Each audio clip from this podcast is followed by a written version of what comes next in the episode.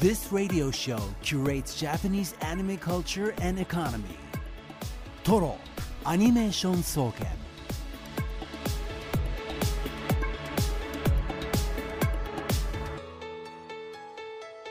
ラジオをお聞きの全国のアニメファンの皆さんこんばんは静岡市駿河区トロにあるトロアニメーション総研今夜の当直研究員青木隆太です同じく当直研究員の渋谷香音ですそしてトロアニメーション総研首席研究員はこの方ですこんばんは首席研究員でアニメ評論家の藤木亮太です。今日もよろしくお願いいたします。さてトロアニは、えー今シーズンの目標として47都道府県全国にお住まいの方から、えーメッセージレポートをいただくことを目標にやっておるんですけれども、はい。えー今日一通来ました。わ高知県からあはい。お四万十市。いきなりですね、えーラジオネームラーメン大好きさん、えーこんにちは高知から初メッセージです。わアニメ好きですね、えードラえもんアンパンマンを見ていました。リクエスト曲菅田将暉の虹をお願いしますということで、えー今日は、えー菅田将暉さんとは関係ないドラえもんの曲を、えー我々お送りしておきますが。ね。テーマとのね関係があったテーマとのねこの後ご紹はい介するテーマとの関係性だと思うんですけれどもね、高知がこれで四国が2つ目ということで、あのどどんなとこ楽しんでるかねまた教えてもらえるといい確かに、そう。あのぜひラーメメン大好きさんねあの、はい。まあこのこれからいろんなメッセージを紹介していきますけれども、そういったメッセージをリスペクトしてそういったメッセージを送ってくださっても構いませんし、まあ、シンプルにねアニメの好きなところトロアニのね、はい。好きなところなんかも教えてください。これで残る県がえー、8県になりました。青森石川三重和歌山島根山口徳島愛媛、えこの8県が埋まれば47都道府県制覇と近いうことになります。あの面積的に高知が埋まって四国だいぶ制覇した感が出ましたよね。確かに、うん。こっちでかいですからね。うんうんうんそうで、なので、あのトロアニの X の方で、うん。なんかねアップされてたんですけど、埋まればなんかプレゼントも考えてるらしいと、らしい。らしいと。ら。しいかただね、この番組あんま予算ないんですえよね。レクサスとかないの？あレクサス行っちゃう？行っちゃう？サスえ F1 のマシンとか行っちゃいます？でもねちょっとだからその予算のない中で皆さんの満足のいく、うん。逆にリスナーの皆さん何が欲しいですか？そうですよね。そう。ね。需要が、ね、需要があるもの。うんそう。大事ですあのー要望いっぱいあります。できるだけお金がかからなくて、えー皆さんも喜べて、うん。えー新しい人も呼び込めるような、そう大事、はい。はい。ところがね、はい。我々狙っておりますので、まあ少なくともぜひぜひ。47都道府県で、これからどんどんどんどん埋めていきたいと思いますので、皆さんたくさんのメッセージお待ちしております。さて、このトロアニメーション総研、毎週アニメについていろいろな角度から分析したトロアニレポート作成のため、今夜も一般研究員であるリスナーの皆さんからメッセージ、情報を集めています。今夜のテーマ、発表しましょう。こちらです。敬老の日。アニメのおじいちゃんおばあちゃんを喜ばせようです今日は敬老の日ということでアニメのおじいちゃんおばあちゃんに一般研究員の皆さんならどんな風に日頃の感謝を伝えて祖父母孝行をしますか？孫になったつもりでアニメのおじいちゃんおばあちゃんが喜ぶことを考えてください。皆さんからのサプライズや心温まる祖父母孝行をお待ちしています。レポートは X メールでお願いします。番組 X 旧 Twitter は「ハッシュタグカタカナ」で「トロワニ」でつぶやいてください。メールはトロワニアットマーク digisbs.com torowani アットマーク digisbs.com でお待ちしています。ラジオネームまごっちりファイヤあー。こんにちは。ファイヤーです。5歳です。僕のおじいちゃんはとってもとっても強いんです。うん。何人も弟子がいてとっても強いです。おじいちゃんにプレゼント何がいいか聞いたらブルマお姉ちゃんのおパンティーがいいって聞いたので こっそり忍び込んだらバレてぶたれました。頭をぶたれたのになんか鼻血が出ました。おじいちゃんいつもありがとう。長生きしてねということで、えードラゴンボール亀仙人があおそらくおじいちゃんだと思われる、えー孫からいただきました。亀仙人孫いたんですね。相手いた孫孫チリファイヤーさん。孫チレファイヤーさん、ね。5歳らしいです。5歳らしい。5歳いやでもやっぱあの亀っていう道着着てるんですかね。おおで孫チルハイヤーは弟子じゃないんじゃないであすか？弟子じゃないからいいのか、ねただの孫。単なる単なる孫だから。えーこれだってブルマお姉ちゃんのパンティーがいいってねブルマよりもあのあっち何でしたっけ？金髪に変わる方のお姉さん。金髪に変わるものお姉さん？もう一人お姉さんいるじゃない、うん。マシンガンぶっ放す、はい。ライチだったっけ、名前忘れちゃった、あっちの方が盗みやすそうだなとか思っちゃったけど近いし。そんなリアルに考えなくていいですよ奥さもうん出てる。あれ出てるおかしいあな。あ女性の敵すぎますね、はい。やめて。やめてそういうの。えー続きましてラジオネーム白い怪盗さん、えー、アガサ博士。たまには食事管理気にしないで好きなだけ食べていいよ。灰原には黙ってるから。これが一番喜びそうな気がします、えー PS 今日誕生日なので青木アナの全力萌えおめでとうメッセージ。ちょっと待ってます誰が？え？アガサ博士じゃないよね。あ白い白い怪盗さんが今日誕生日なの。ねはい。多分そうだと思いますよ。全力萌えおめでとうね。あはい。白い怪盗くん。おめでとう。エコーかけてんじゃね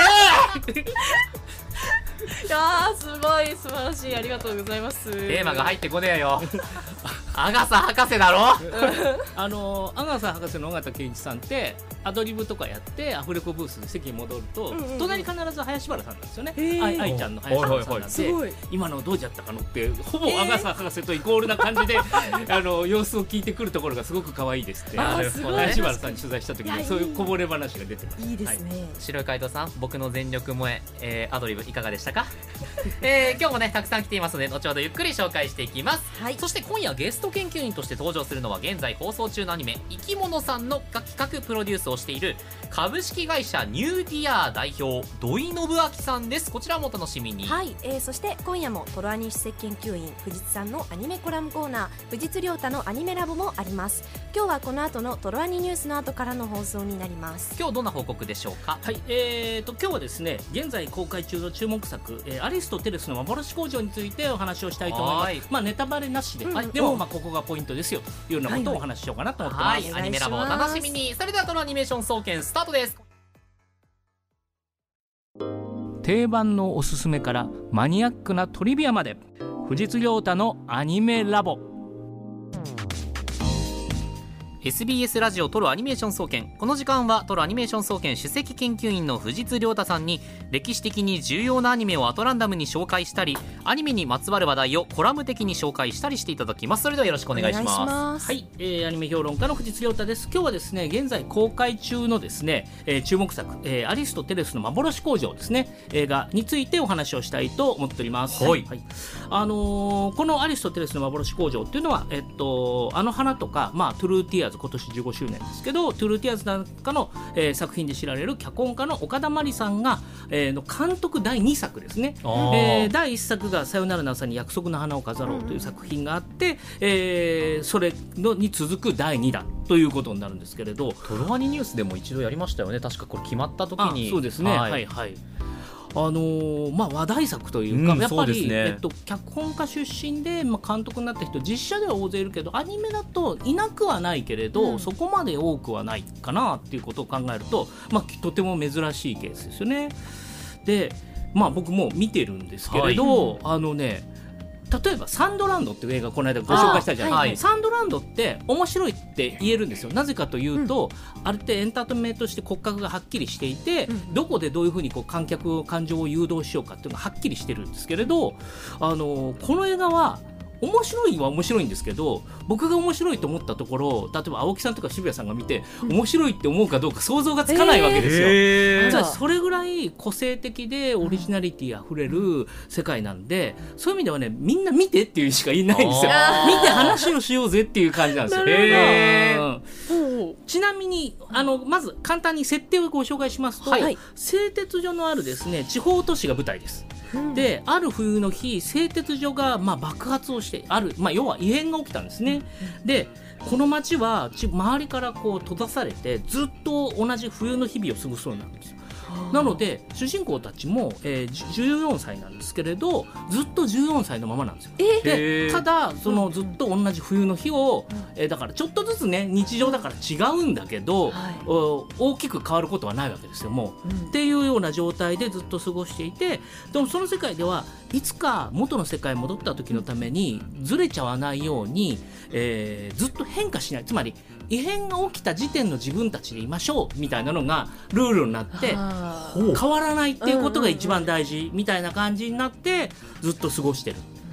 っていう状でそういう状況でそのずっとの14歳を過ごしている政宗という男の子の主人公とそれからまあ製鉄所で今何ていう権力を持っている、えー人の娘睦美がまあ出会ってで実はこの睦睦美がえーある理由でですね野生児みたいな少女を、えー面倒を見てるんですね。ある理由で、うん、そう。これ製鉄所のあるところにか隠して育てられてるんですけどこれが逸美という女の子で、あのーあれですね。だから政宗が、えっと、榎木さんで、こうキャスティングでいうとで睦美は割とアンニュイな日常の退屈みたいなのちょっと高みから見てるような、うん。上田玲奈さんで、うんうんで、えっと野生児が、えーの逸美が、えっと久野美咲さんですね。はいうん。あのもうなんかわかるとわかる。いう感じのキャスティングなわけですけれど まあ、この3人を中心にお話が動いていくという話なんですが、割と予想外のラストに行きます。ういへーでまあポイント3つあると思うんですけど、はいこの作品って、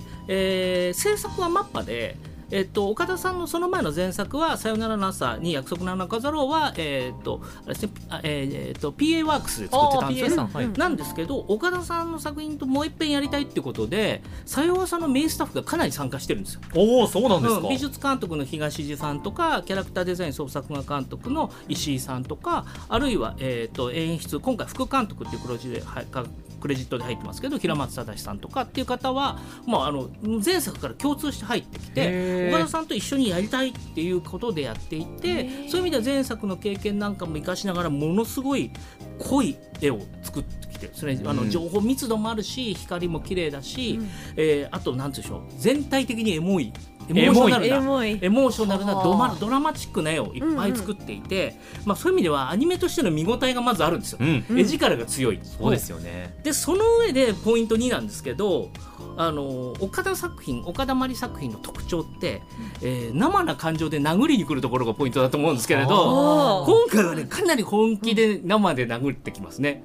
でご本人やっぱインタビューでお話伺った時にやっぱ恋愛をしてそのアンコントローラブルな状態になったものっていうものがやっぱ自分の中に一個表現したいものがあって、うんうん。今回もそういう意味では、まああの政宗睦美逸美っていう3人のキャラクターが出てくる。それ当然この中に恋愛的状況が発生するんですけど、まあの当然岡田さんなんで普通のラブコメにはならないんですよね。ああのーなんていうんでしょうお互いの感情のぶつけ合いみたいな感じが発生して、それで観客がぶたれるっていうですね、えー感じになっているのでそういう意味ではあの真面目に恋というものをやっぱ書こうとしてるなって、うん。普通のやっぱラブコメっていうのは恋心の本質みたいなところはさておきこれが恋という感情ですよっていうところからスタートして、それがこうどうあやが発生するかが普通のラブコメとか、うん。ラブストーリーですけどね。そうじゃなくて岡田さんは恋というものを生んでいるというか恋というものが発生している感情の波みたいなものまでうん。込みで、うん。そこが恋でしょっていう生々しい根源的なところで殴ってくるんですね。はい。入ってきてそう殴ってるので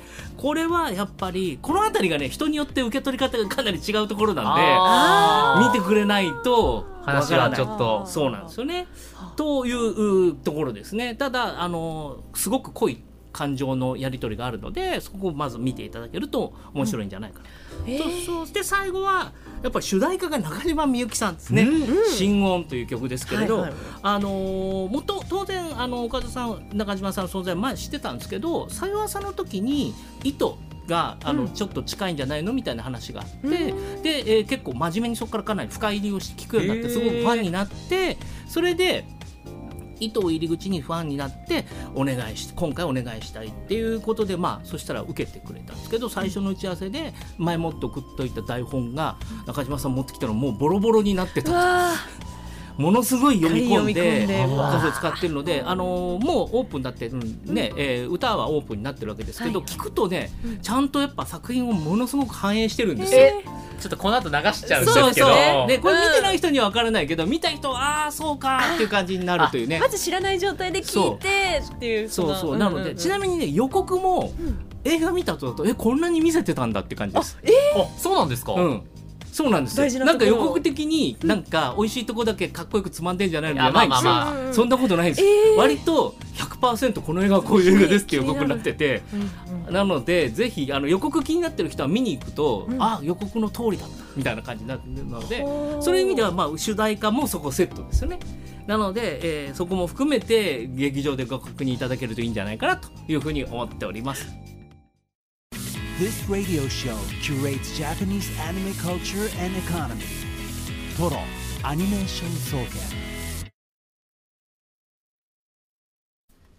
藤津さん、 えー、シュラスコさんからですね、うん。自分も土曜日にアリスとテレスと幻の工場を見てきました。おはいはい。非常に言語化の難しい感想が心の中に残ってました。はい。個人的に好きなのは出てくるキャラクターが美男美女ではなく等身大の田舎町を描かれていたという点でした、えーなるほど、えー自分には共通点少ないストーリーでしたがなぜか感情移入してしまいました、あと久野さんの演技最高でした。あまああの大体おっしゃる通りの映画でございますっていう感じですよね。はい。はい、えー今日のテーマですが、えー敬老の日アニメのおじいちゃんおばあちゃんを喜ばせようです、はい。えーラジオネーム欲望のたまたんさん。いつも楽しくタイムフリーで仕事をしながら聞いています。今日も初めてリアタイで聞いております。おーそっか。あ2分ずれでしたラジコですね、ラジコ。えー印象深いアニメのおじいちゃんハンターハンターのうん。ネテロ会長ですね、あーはい。あのひょうひょうとしたおじいちゃんがいざ戦いになるとめちゃくちゃ強い、確かに。俺もあんなじじいになりてえな。うーん。とりあえず毎日感謝の政権好きを1回だけしてから えー会社行くことから始めたいと思います。足りません。間に合うか。遅刻しま足りません。せん一回だとねいつまでかかるかね、何も得られそうでずすね 何も得られず。スクワットした方がいいよ多分ね。うん。はい続きましてラジオネーム新カニックゆっちさん。友蔵おじいちゃんいつも僕たち孫の味方になってくれてありがとう。おじいちゃん大好きだよ。ずっと長生きしてね。マルコはお寿司やローラースルーローラースルーゴーゴーゴーゴーをおねだりしてたけどゆっちはね寿司もいいけど焼肉を一緒に食べたいな。あとあローラースルーゴーゴーは一人しか乗れないから車がいいよね。軽自動車でいいからあんま無理しなくていいよ。うん。今は賃貸のマンションだからみんなで住める一軒家もあるといいな。おじいちゃんは年金もらえてるからいいけど将来的なことを考えると株や純金も資産として持ってきたいよね。リアル。あーもうゆっちは欲しいものばっかりで困っちゃう。えわがまますぎるって？だっておじいちゃん孫に甘えられるの好きなんでしょ？だからこれからも僕たちがおじいちゃんを喜ばすために甘えてあげるからね。だからおじいちゃん大好きだよ。ずっと長生きしてね。やべえ。やべえ。やつが来てしまいました。やべえ。あでもちゃんとねあのオリジナルにある、えっと、ローラースルーゴーゴー買ってお寿司食べに行くエピソードをちゃんと拾っているところがね、うん。優秀なメッセージ。でそうそう。でお寿司が高かったんで、うん。ローラースルーゴーゴー一回戻しに行くんだっけ？一回お金取りに行くんだっけ？なんかね、えー。そういうそういうオチの回があるんですよ、うん。あらちゃんとなぞってはいるんだ。そうそうそうちゃんとオリジナルをねうまくただえーねだってるやつじゃなかった。そうそう。彼女ちゃん大丈夫？敬老の日ねだってない？でだそんないいいい孫なので、はい。そんな私がやります。もうお何でもさすが。しますよ。できるお姉ちゃんです、えーこちら岩田市からじゃらんきゅうさん。ポケットモンスターリコとロイの旅立ちからランドーのじっちゃんを推薦します。うん。うん普段は物静かだけど実は仲間思いのランドーのじっちゃん。メンバーが船を降りて街に出る際は船の番をしてくれるし悪役に発信機を仕掛けられた際は見つけて食わすに破壊させたりみんなの行動をそっとま見守ってくれる頼れるじいちゃん日頃のお世話に感謝を込めて釣り堀や海で思う存分に趣味の釣りを楽しんできてほしいですでもじっちゃんはみんなが元気で過ごせることが一番の喜びなのかな、うんもう一個ポケモン来てますえー、下田市からですね。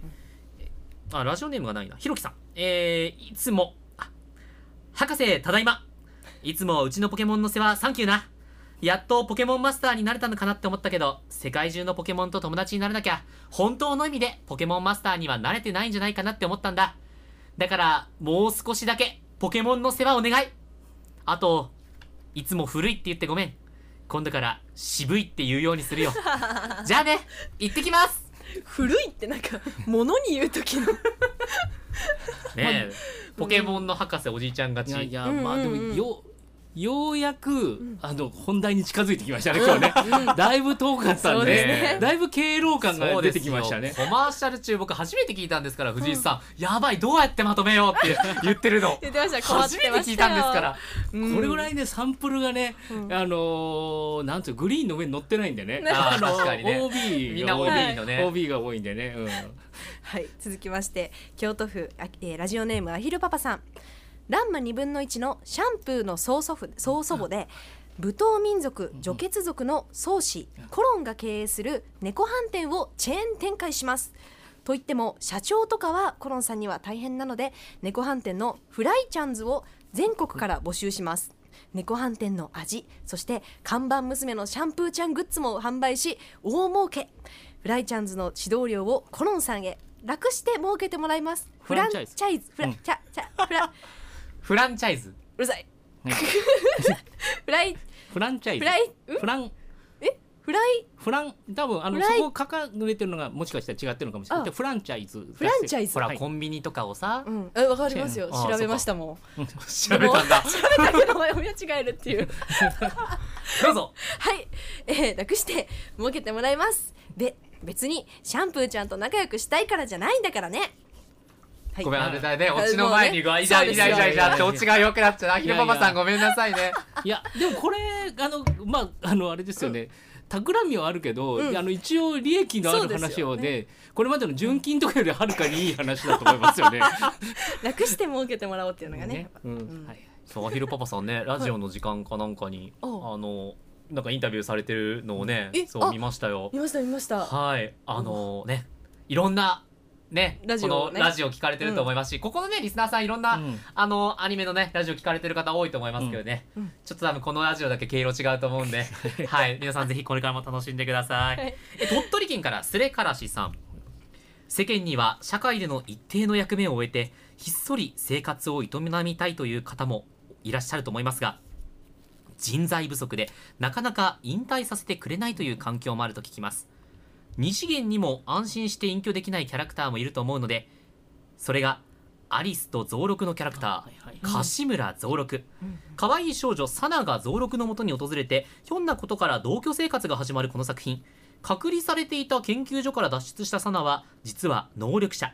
知らないながらに純真無垢思うままにその能力を発揮して世間にハプニングをハプニングを起こす無邪気そのものわからないながらも人間生活に馴染んでいくサナに頑固ながらも人情家の増六が話を噛み砕いて人の道とはと諭す姿に好意が持てます。将来的には養子縁組をするサナと増六サナが頭を抱えてもしゃもしゃすると困難に出くわす姿を見ることが少なくなれば増六の負担も減り親いやおじいちゃん高校になって自然に喜ぶ世界が広がるのではと考えます、うん。私この作品知らなかったんですけど。あの増六は大塚明夫さんですよね。大塚明夫さんがねおじいちゃん役やり始めたかなり最初の感じかなと思いますけど数年前だと思いますけど、うん。あのーでもこれですよ。こういうメールを待っていたわけですよ。あれ？えここまで読んだリスナー全員に苦情言ってます今。いや苦情じゃなくて今回の企画は何が間違ってたかをずっと考えている。そっか。テーマの時点でダメだったストライクゾーンの設定がでかく見える人が多かったってことですよね。ああ、うん。確かにね、うん。そうでした、そうそう。いやいやまあ僕が反省してもしょうがないというか あれですよ。あの頑張って考えていきますよ、まとめ。はい。え続きましてラジオネームオレンジでゲームしないさん。調べ音吉さん。今日は敬老の日ですね。俺の柄じゃねえんだけどその一緒にパイプオルガン作らねえか。あと俺絶対に黒川エレンのことを幸せにしてみせます。熱いな、うん。孫狙いなはい、んです孫,、ね。ね、孫狙いですね。孫狙いさっきから孫狙いが多いんだよな、ねおじいちゃんに孝行してうん。本当の孫になろうとしてる人が多い、うん。ラジオネームホテイヤさん。今日のテーマアニメの中のおじいちゃんおばあちゃんを喜ばせようですが私が喜ばせたい相手はクレヨンしんちゃんに出てくるしんちゃんのおじいちゃんである野原銀之助です。うんうん銀之助も新之助と同じくお姉さん好きだったり新しいもの好きで最新作のゲームが詳しかったり一人でバイクに乗って九州旅行をしたりとファンキーなおじいさんです、なので私から銀之助さんには最新の iPhone15 をプレゼントしたいです。銀之助さんぜひ iPhone15 体験してその感想を教えてください。それ次第で購入するか考えます。へえ あモニターをね。モニターをねあの U- USB-C になって使いやすいかどうかとかそういうことですよね。そう。おじいちゃんおばあちゃんです、うん。新しいもの好きの人っていますよね、僕まあそうですね、うん。僕のおばあちゃんがすごい新しいもの好きおで、ータブレット3台持ってるんですよ。えすごい。そんすごいよね。で4台目買おうかなとか言ってて、うんえじゃあ1台ちょうだいって言ったら全部使うから無理って言われた。全部？何に使うんですかね？全部。それぞれ別の用途があるってことでもちゃんですかねとやっぱり家のテレビで YouTube 見てるもんねおばあちゃんが僕の YouTube プレミアムのアカウントで見てるよ。猫の映像。可愛い。見るものそは可愛い。そこはおばあちゃんなん見るものだは可愛いめちゃくちゃいい高校じゃないですか。それねすごいすごい。アカウント貸す、うん。あ貸してあの先週ちょっと実家に帰省して、うん。おあの城巡りをあのおあばあちゃんとかお母あい。いでさんと一緒にしてました、うん。はい。以上です。以上。以上です。現場からは以上です。以上です。はい。素晴らしいです。えーこちら続きまして、えーはい。静岡市クワトロさん。研究員の皆さんこんばんは私はアルプスの少女ハイジのアルム恩師を喜ばせようと考えました、簡単です。家庭教師のトラン と個別教室のトンイに通う人が増えればウハウハだと思います。それに生徒が受験勉強をと、うん、いい先生にな習って目標の学校に合格すれば生徒が増えると思います。アルモンジいつまでも CM に出てくださいこう合ってるのか合ってないのかわからない微妙なところですよね。一応ね CM もほらアニメのうちだからね、うん。確かにあのさオリジナルの作品とはねかけ離れたものですけれどかけ離れたものですけれどあれはあれでアニメーションねの作品なので、うん。あれですけどね、うん。難しい扱いですね。じゃあ最後一通読んでおきますか？はい、えー、ラジオネームこちらはえー、どラジオネームがないのかな？はい。なあん？シャルルルイ、アンリほいほい。えー、さん。えー、原モロトうん。じっちゃん。あなたのおかげで私たちの船であり家であるタイガーモス号は無事に航海を続けることができます。そして何より船長であり我が母マ・ドーラを支えてくれたおかげで私たちドーラ一家は今日まで海賊家業を続けることができます。母が元気に食べて飲んで航海計画を立て客船を襲撃したり軍の暗号を解読したり軍に喧嘩を売ったり戦ったり走ったりできるのも僕たちが何の心配もなく略奪に行けるのも帰るべき船があるから。タイガーモスのタイガーモスの心臓部である機関を安心して任せられるからです。一人でスパナを握って大型機関を整備するなんてすごすぎるよ。じっちゃんがいなくなったらタイガーモスは動かなくなっちゃうよ。そうだ。機関整備ができる助手を一人捕まえてくれよ。そしていつか天空の城を見つけて、えー財宝をいっぱい手に入れてみせるよ。というわけでこれどえじっーちゃんってラピュタラピュタのに出てきた、タイガーモスあのドーラーの方じゃなくて。あのえどあタイガーモス号の整備をやってるうん。メガネのヒゲのおっちゃん、はいラピュタのおじいちゃんおばあちゃんだったらドーラだろうまあ、まあ、あとあの人まだ孫もいないしね。あそうか。おばあちゃん使いするのはちょっと失礼おばあちゃんじゃないか。まあ壮年ぐらいの人なんでねあそうの人はね。めっちゃ一瞬とかしか出てくるのに。いや一瞬まあちょっとだけね。聞こえとるわいっていうシーンしか知らない。いやそれだけ覚えてるならいいと思う逆にね。いやーね。最後の最後でマイナーなところで、うんうんうん。あのいやいや行ってきました、うん。トラニーらしいね、うん。レポートで終わりました、えー今日の皆さんたくさんのレポートありがとうございました今回の SBS ラジオトロアニメーション総研いかがだったでしょうか？トロアニは静岡県の SBS ラジオで毎週月曜夜7時から生放送でお送りしています。ぜひこちらもお聴きください。SBS ラジオトロアニメーション総研。パーソナリティ青木龍太でした。